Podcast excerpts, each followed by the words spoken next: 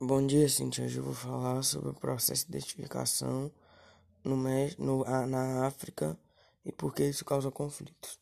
O processo de, o processo de desertificação ocorrido no continente africano é proveniente, segundo relatórios da ONU, da ocupação humana em regiões de clima semiárido, árido e subúmido, ocupando as com cultivo de monocultura.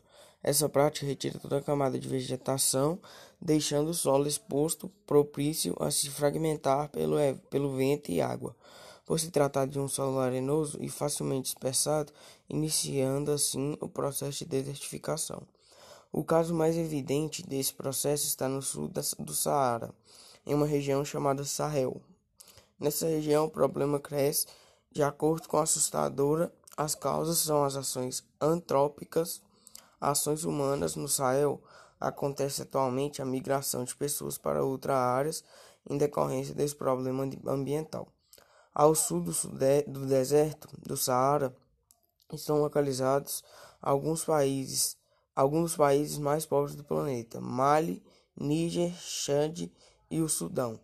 Em toda a região adjacente ao deserto e a destruição vegetal provoca assoreamento dos man mananciais, rios, lagos, e, lagoas e lagos, e acelera o processo atingindo áreas que até, até então eram férteis.